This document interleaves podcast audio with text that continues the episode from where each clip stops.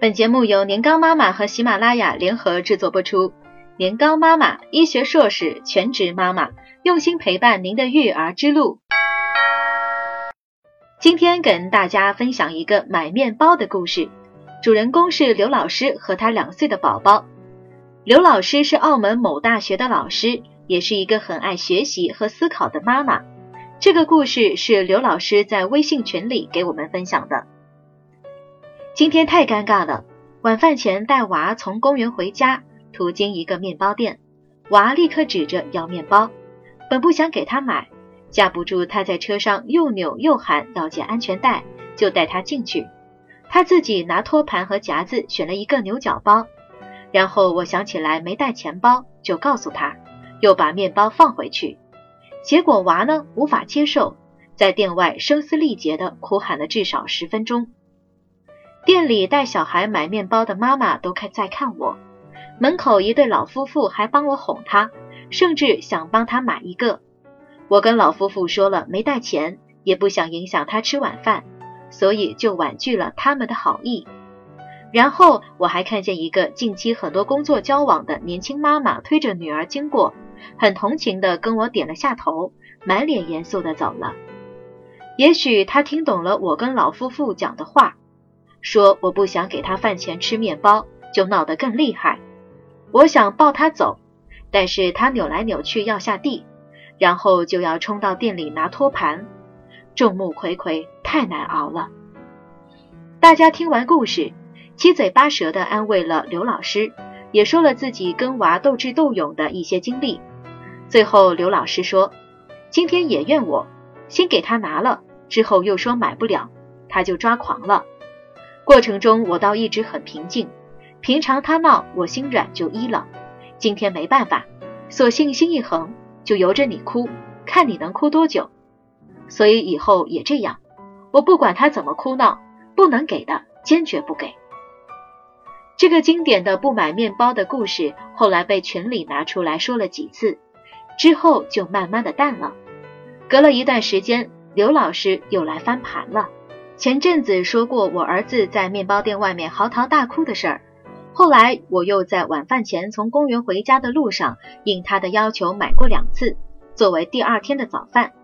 发现人家要求买面包根本不是为了立刻吃，而是 enjoying 自己拿盘子夹子挑选面包，拿钱包帮忙付款，然后换回面包的过程。买完就乖乖的抱着面包袋子坐车回家了。于是特别感慨。有多少次，我们大人都是以自己的揣测，多数是恶意的、防护性的，源于对孩子的不信任而误解了孩子。刘老师是一个经常反思教育行为的妈妈，而这个有点反转的故事，有没有让你有所触动呢？跟娃在一起斗智斗勇的时候，我们是不是很多时候都在仗势欺人？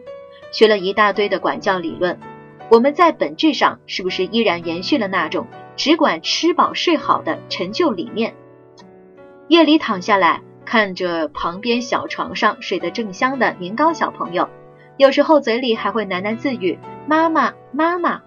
看着他小小的脸庞，想起白天相处的一些细节，会有一些愧疚和反思。尊重孩子喊了一万年，而我们内心是不是也真的给了他足够的尊重，像成年人之间那种尊重呢？在他专心做自己事情的时候，你是不是强行中断？要出门，要吃饭，要睡觉，而不是提前告知，让他有一个思想准备和预期。信任孩子也喊了一万年，而大部分时候，我们还是当他是个孩子，啥都不懂，还是忍不住替他做判断，替他做决定。当他下定决心要做一些尝试和改变的时候，你是不是总在喊着？不可以，不要碰，有危险，而不是提供一个安全可靠的环境让他探索发展。我是为你好这样的陈词滥调，以为只是发生在我们父母这一辈。自从当了妈，我们有多少次都是打着为你好的旗帜，忽略了他的感受。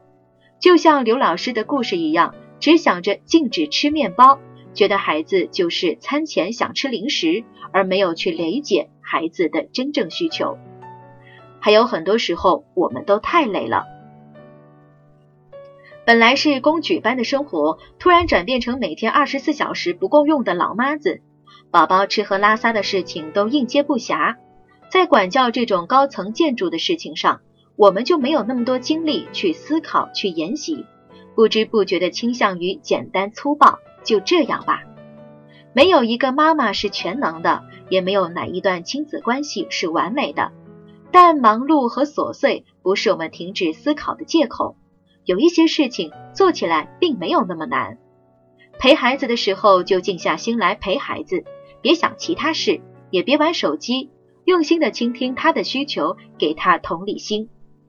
当他想做一些出格的事情，不要着急阻止，先观望一下，但是严密监视。孩子很不情愿的时候，不要总是觉得他不听话，想一想他为什么这么抗拒，给他一些有限的选择。让他选择自己喜欢的衣服、绘本，尽力去理解孩子的世界，而不是以成人的标准去判断、打标签。诸如此类的小事还有很多。今天的这个小故事，希望也让你有所触动，审视正在当妈妈的自己，把孩子视作一个成熟有思想的个体，像对待一个平等的成年一样和他相处。我们都可以做更好。更多精彩内容，欢迎关注公众微信号“年糕妈妈”。